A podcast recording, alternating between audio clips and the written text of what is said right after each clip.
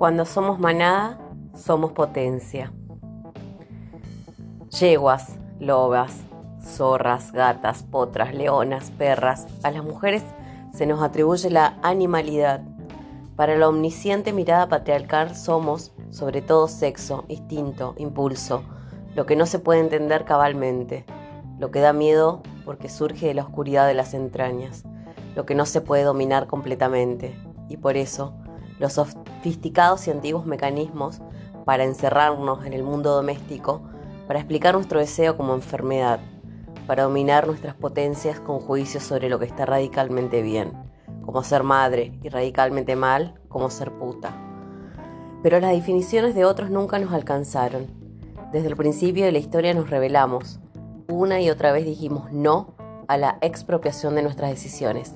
¿Yeguas? Sí, somos yeguas porque podemos arremeter para defender nuestros derechos. Somos lobas que corremos en el desierto que nos imponen y hacemos manada porque en la manada somos fuertes.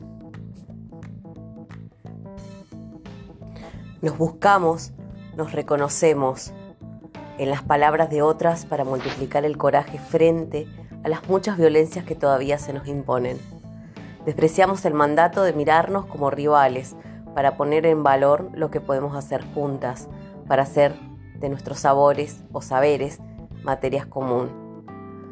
Forjamos alianzas, nos desplegamos en la inmensa diversidad de las que somos para decir que estamos para nosotras y así convertir el estigma en potencia. Sabemos que todas cuentan en, en este coro que es melodía y cantan sobre todo, pero también gritan que es pensamiento y también poesía, y que nos alumbra como fuego cuando la noche parece oscura.